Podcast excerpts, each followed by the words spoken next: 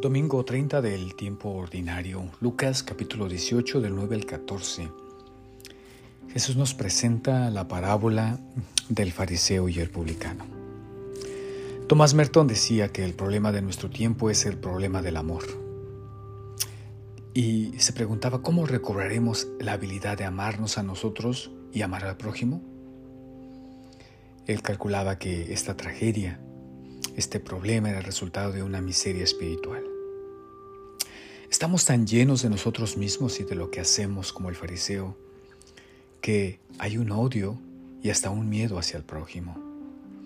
No tan solo vivimos comparándonos en las cosas materiales, sino también en el mundo espiritual, en el cual deseamos también ser superiores a los demás. Entonces, mi fe y mi oración pueden ir en una oscura dirección, alimentar mi ego y mi orgullo la meta de la vida espiritual es una completa transformación de cómo nos percibimos a nosotros y al mundo. Sin humildad, no hay vida espiritual. Sin humildad, nos encontramos a nosotros mismos, pero no a Dios.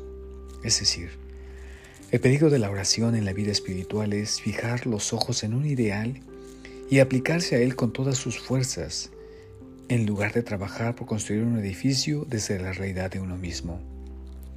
Cuando tomamos el primer camino, solemos prescindir de la realidad y podemos volvernos eh, sujetos atormentados y divididos interiormente.